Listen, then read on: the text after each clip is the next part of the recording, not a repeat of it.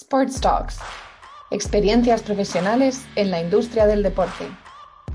Un podcast de Impulsing. Bienvenidos y bienvenidas a un nuevo episodio de las Sports Talks de Impulsing, nuestro podcast para profesionales de diferentes disciplinas deportivas.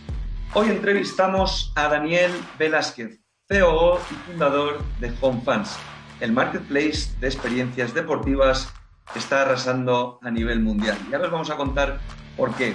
Eh, con Daniel vamos a hablar muchísimas cosas. Vamos a empezar hablando de la evolución de las experiencias deportivas. Es decir, vamos a ir muy adentro y vamos a explicar que la gente ya no busca cosas tan materiales, sino que busca momentos y conectarse, especialmente tras la pandemia.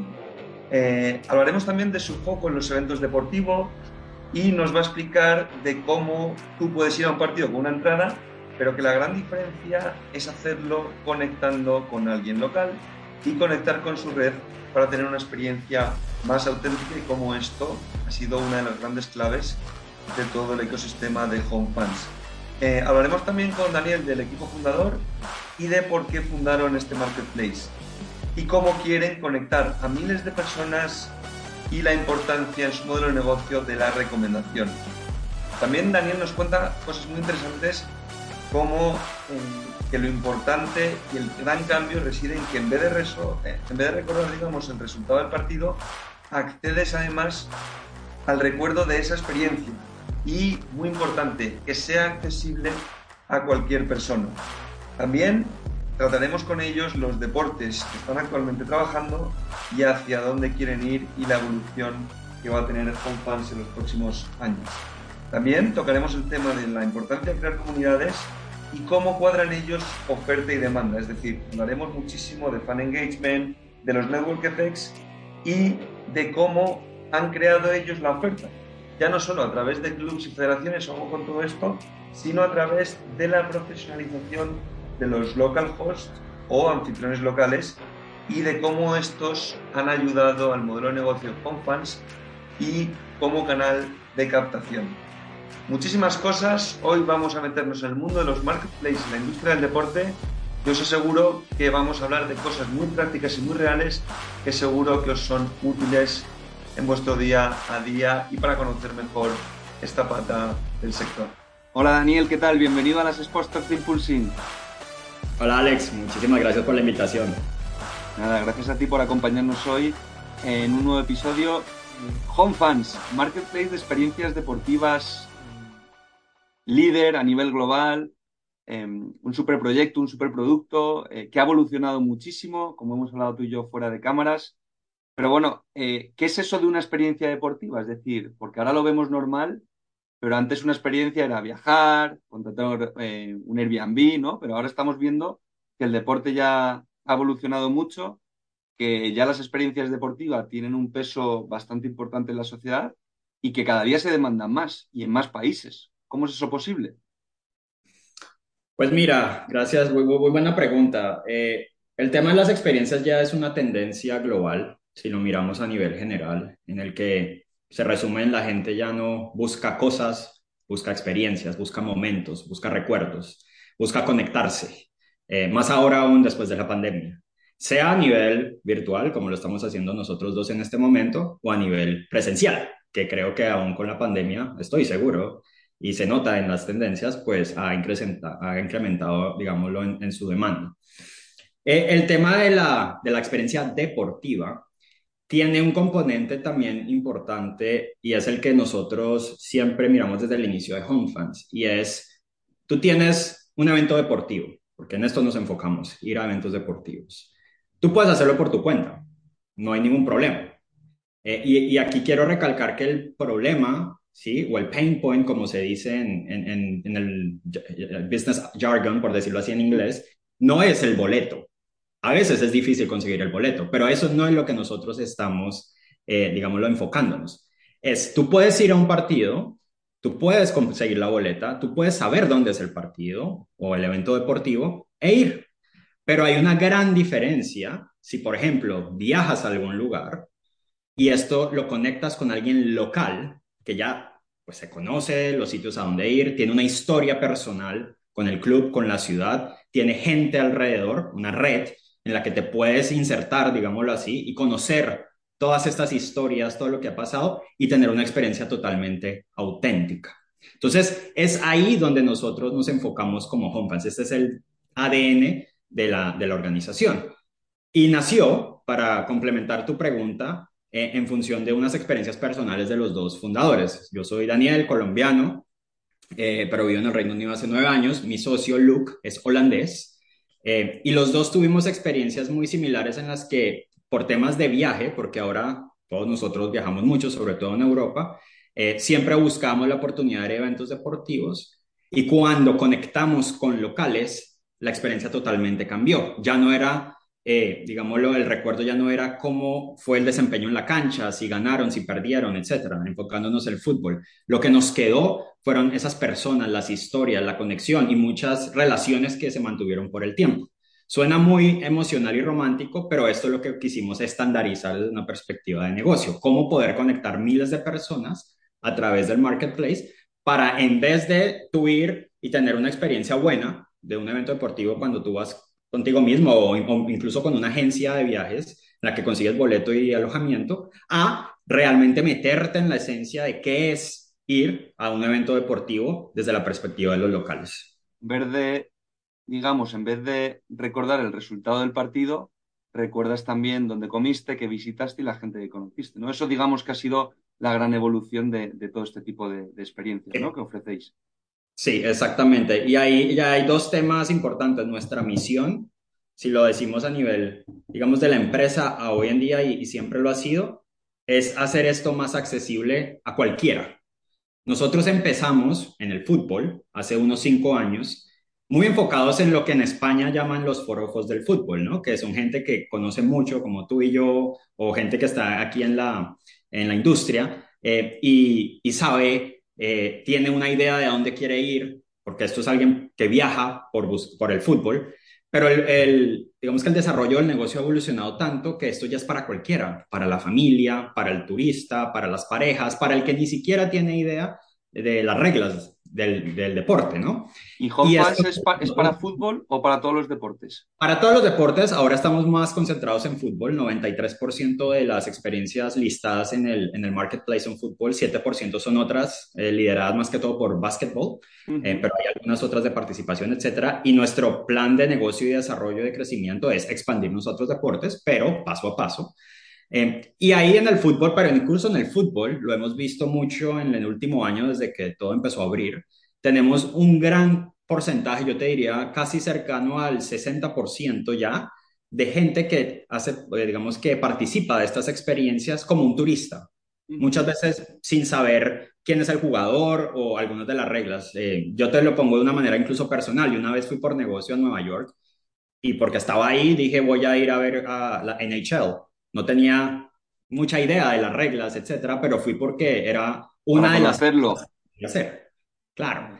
Entonces, es, es un poco esa, esa, ese cambio de perspectiva, ¿no? Es, es no solo el nicho de los forofos, como yo, que tengo aquí una camiseta de la SAM del 92, etcétera, y, y voy, viajo y me encanta conectar con gente y conocer las historias, es muy válido, pero es también para el que no tiene ni idea y está en un destino y dice, ah, bueno, como puedo ir a comer a un rico restaurante, también puedo ir a ver un evento deportivo y qué mejor que sea con un local en función de esta nueva tendencia global que te permite tener una mirada mucho más auténtica y diferente. Entonces, es, es todo este componente que nos ha hecho, eh, digamos, reforzar esta idea de que vamos por el, el camino correcto y de que hay mucho potencial en esto y que al final lo más importante es esa generación de comunidades, conectar la gente. Suena, reitero, muy bonito y muy clichésudo, pero es la realidad, es conectar gente.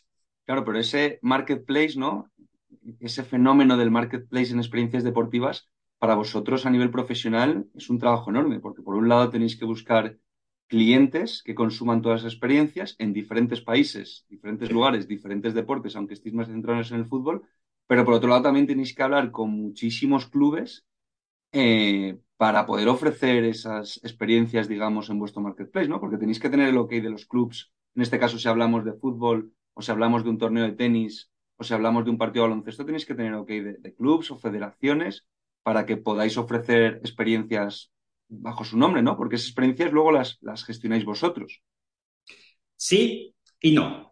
Entonces te, doy un ejemplo. Sí, desde la perspectiva de que el marketplace tiene dos lados, uno es la oferta y otro es la demanda. Siempre en un marketplace de lo que sea, es más fácil o se debe primero empezar con la oferta. Qué bueno que ya haya demanda, pero tiene que haber demanda por algo, ¿no? Entonces, siempre tiene que haber una oferta que soporte la demanda. Nosotros, en, nuestros inicios, en el 2017 por allá, eh, nos tomamos casi un año, sobre todo en Europa, en crear la oferta desde la perspectiva más con clubes, la red, buscando los primeros locales, ¿sí? Entonces, eso, eso no daba revenue, era un tema más de marca, etcétera, pero fue un trabajo arduo para poder gestionar esa, esa red.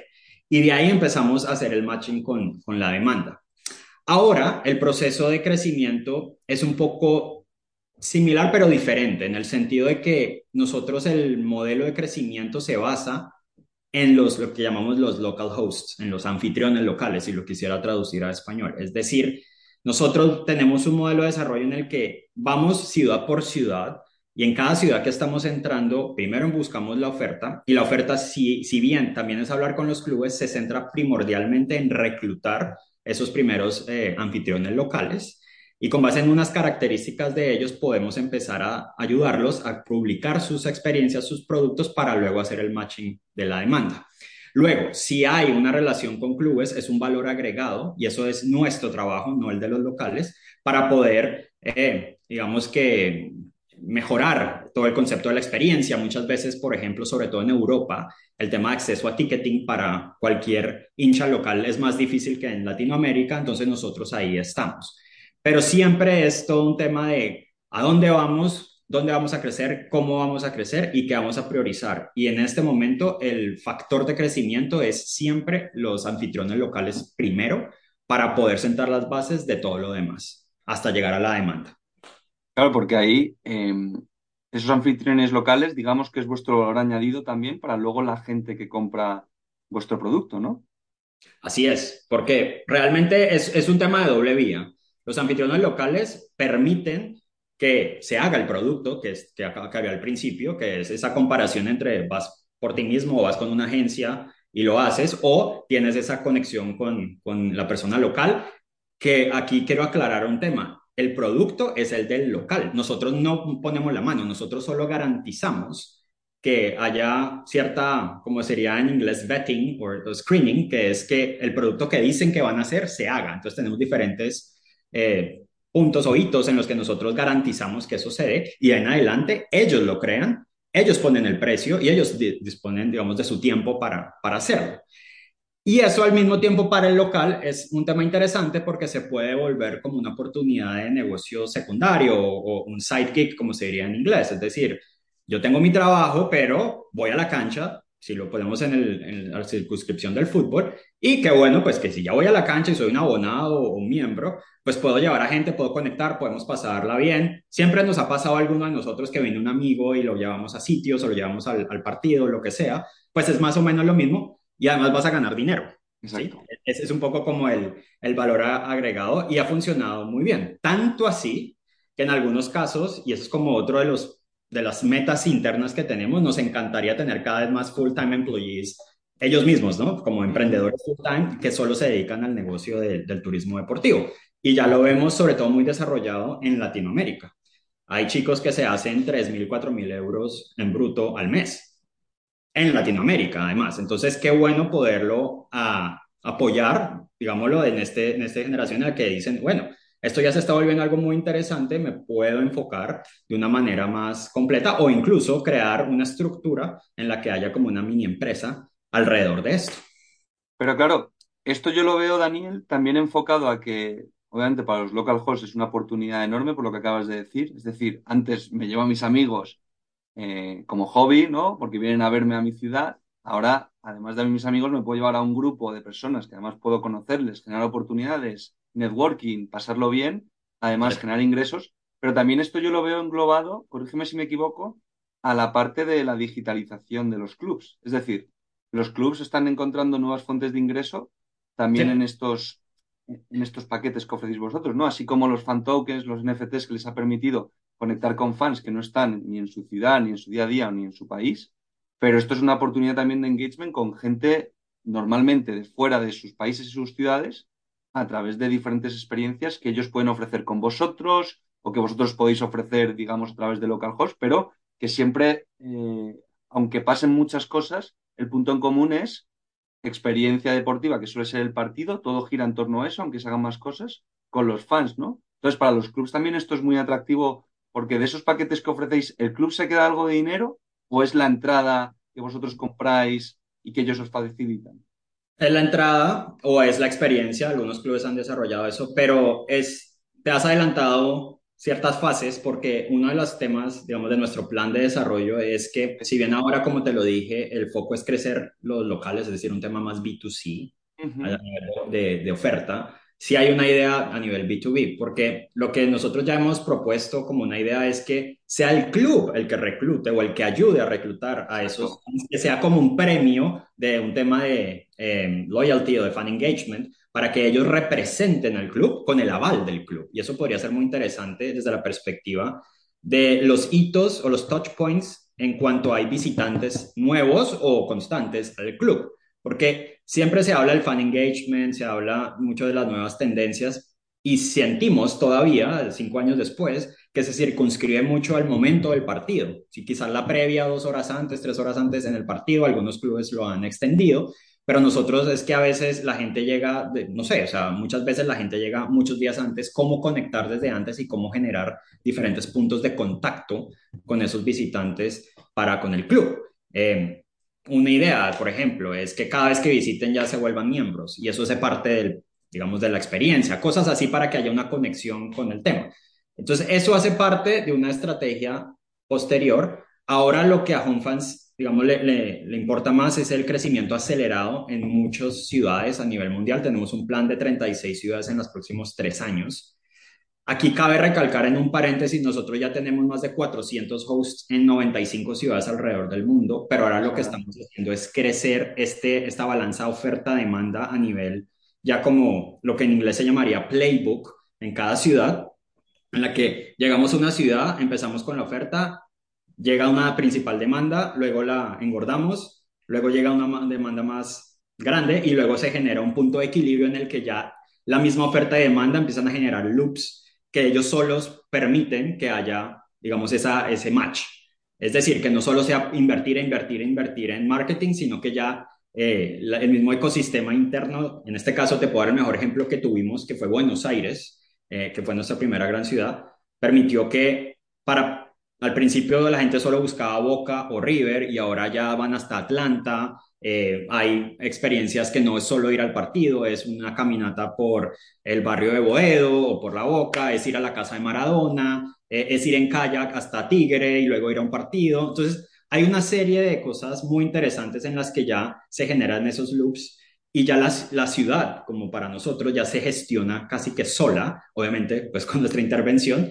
Y eso es lo que estamos haciendo. Ahora estamos replicándolo en Río de Janeiro, Ciudad de México, y te decía fuera de cámaras y Medellín, sorpresivamente, eh, porque recibe muchísimos turistas. Entonces, estamos haciendo esto y conseguir 36 ciudades en los próximos tres años de esta manera, pero al mismo tiempo, pues ya siempre recibimos eh, reservas, etcétera, en muchas ciudades, sobre todo si te lo comento Europa. Claro, porque aquí yo veo importante sobre todo también que obviamente tenéis que actualizar continuamente programas y sacar continuamente oferta, como muy bien has explicado, pero aquí también, en vuestra web, por ejemplo, que es vuestro escaparate, al fin y al cabo no dejáis de ser un marketplace de experiencias, pero que se tramita todo online, em, sobre todo la gestión de la reserva, pero los testimonios y las reseñas son fundamentales también para vosotros, ¿no? Sí. Eh, ese continuo boca a boca, ¿no? Porque al fin y al cabo, cuando hablamos de motores de crecimiento, lo has explicado fenomenal, ya hay un punto en el que determinados productos o softwares, eh, o en este caso vuestro marketplace, ya no puede tirar solo de un motor de crecimiento de, performance, ¿no? De social ads de pago, sino que tiene que haber un punto de, que ya esa comunidad empiece a viralizarse, recomendarse, word of mouth, que pueda permitir a vosotros también trabajar de una forma eh, más eficiente, ¿no? De acuerdo, en el lenguaje de los marketplaces se llama network effects, perdón si lo hablo en inglés, eh, pero... Y pues, efectos de red. Aquí, nos encantan en Impulse y los hemos hablado alguna vez. Y, Exacto. Es muy complicado, pero una vez los consigues. Es, es complicado y por eso hay que hacer muchos tests y es un continuo test, pero digamos lo que Eh, nosotros lo que hicimos en Buenos Aires fue de manera, digámoslo, muy enfocada, generar la máxima cantidad de ads para no depender solo de, eh, en este caso, las ads o todo el tema digital de, de performance marketing.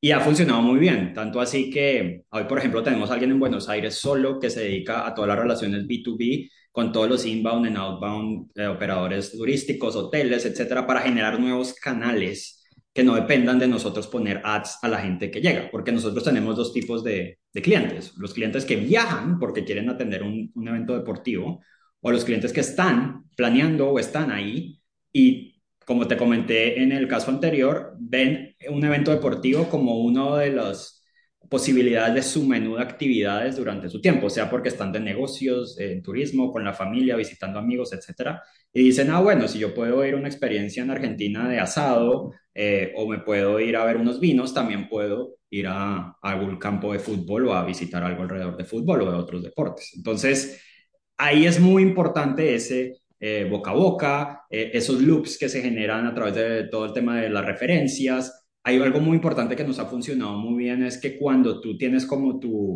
tu taster, tu, se me olvidó, tu degustación, perdóname, es decir, si vas, no nos conoces eh, por algún look o por tema de ads, compras una experiencia, la tienes con el local y tienes más tiempo, obviamente, en el destino o en otros destinos, se genera un cross-sell, ¿sí? una venta cruzada. Entonces, ahí hemos sido muy efectivos en este playbook, sobre todo en Buenos Aires. Te puedo dar, ahorita ya, ya somos unos masters en métricas. El que maneja un marketplace y no tenga métricas no lo puede lograr.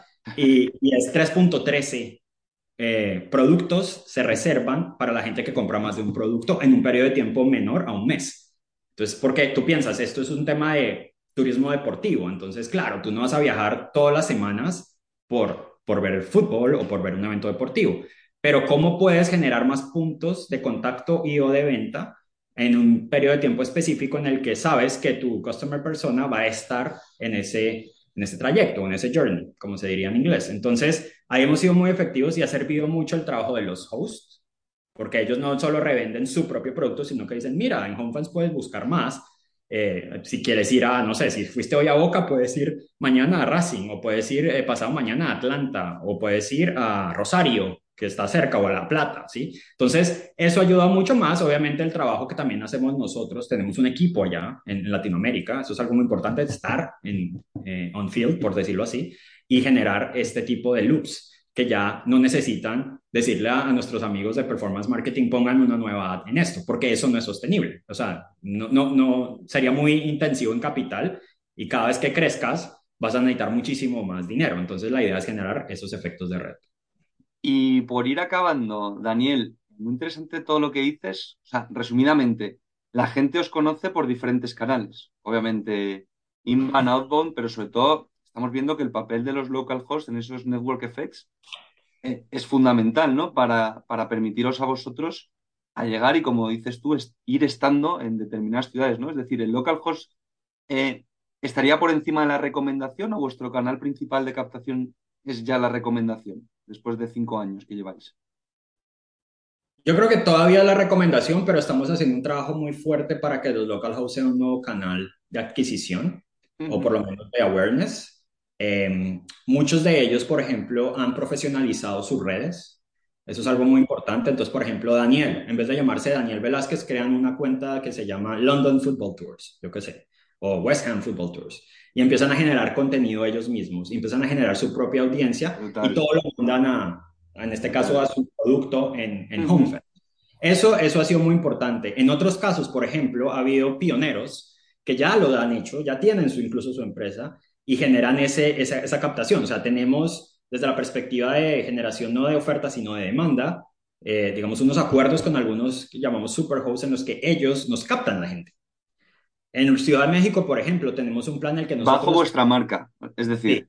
exactamente, o sea, alguien consiguió en un canal offline nuevos clientes y por nuestro acuerdo, digámoslo, en vez de hacerlo en la mano con dinero, dicen, no, mira, te presento HomeFans, yo trabajo en HomeFans, o bueno, yo trabajo para HomeFans con mi producto porque pues no son, no son empleados, y mira, eh, puedes reservar este producto aquí, tienes o no incentivo, eso ya es un tema que ellos definen internamente, nosotros, pues las reglas son las reglas, este es el precio, esto es lo que te queda a ti, etcétera, por el take rate, y lo mandan. Y ahí se genera el inicio del loop, porque ya cuando lo tenemos dentro de nuestra plataforma, podemos implementar los otros, los otros temas. Entonces, ahí se vuelve muy interesante el papel de los local hosts y a futuro es nuestro, uno de nuestros principales drivers de crecimiento. Hay un chico en Ciudad de México que nos propuso un plan que lo complementamos en el que vamos a generar toda la estrategia offline de ir a hoteles, establecimientos en la Roma, en Condesa, que son zonas ya muy llenas de turistas extranjeros, porque eso es un poco el perfil, en la que vamos a coparticipar para que él genere más adquisiciones offline en un mercado que está virgen, por decirlo así, y nosotros estar ahí, ¿sí? Y apoyarlo y generar ahí un beneficio gana-gana. Eso es un poco algunas de las tácticas que, que tenemos y que se hacen eh, bastante interesantes de, probar. Es al final un test, pero tenemos cierta certeza porque ya lo vimos en Buenos Aires que eso funciona.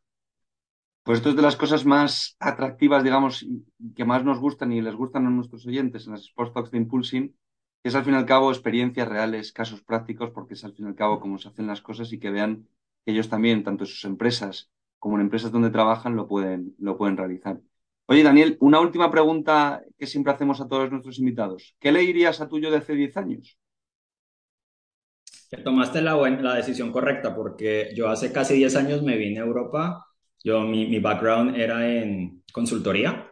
Estuve trabajando 7, 8 años y siempre quise trabajar en la industria del deporte. Mi sueño, yo estudié relaciones internacionales, mi sueño era trabajar en la FIFA. Luego me di cuenta que no, por el FIFA Gate y todo eso, no, no, o sea, como a, a, mi, a mi moral, pero siempre lo quise hacer, incluso cuando estuve trabajando en consultoría, hice ese máster que lamentablemente ya no existe en el IE, en el IE Business School, en, en Sports Management, uh -huh. en el 2009, si no estoy mal. Nunca lo apliqué y luego llegué a un punto en que dije, o, o tomo este, esta decisión radical o no, y lo hice, cambié toda mi vida muy digamos, acomodada del mundo corporativo por buscarme la vida y mi, mi, mi camino en, en, en, la industria, por decirlo así. Yo ni sabía si iba a ser emprendedor o no. Y ha sido un, un camino no fácil, pero, pero estoy muy satisfecho personalmente porque tengo un propósito. Entonces le diría, tomaste la buena decisión a pesar de que no tienes todas las comodidades y lujos que tenías antes, pero con, estamos aquí en un buen momento y, y personalmente pienso que ahora se viene lo, lo mejor, ya que el COVID, eh, que fue tan fuerte para, para estos negocios, sobre todo de, de, turismo o de incluso experiencias deportivas. O sea, suma las dos, era lo que estaba en la última cadena, digamos, de lo que se iba a, a re, revivir junto con los conciertos y festivales. Y ya vemos un panorama muy, muy, positivo en torno a que la gente quiere viajar, la gente ya no quiere temas virtuales, la gente quiere temas presenciales. Entonces estamos muy convencidos de, de continuar con nuestra misión y visión de volvernos el marketplace de experiencias deportivas número uno del mundo. Pues, oye, Daniel, muchísimas gracias por venir a vernos. Eh, muy interesante todo lo que dices, muy real, muy práctico, nos encanta. Y nada, eh, ojalá en el futuro pues te podamos traer de vuelta. Muchísimas gracias. Claro. Muchísimas gracias, Alex. Muchísimas gracias a Impulsing por, por conectarnos y ahí vamos a trabajar cosas juntas en el futuro cercano. Seguro que sí. Nos vemos pronto.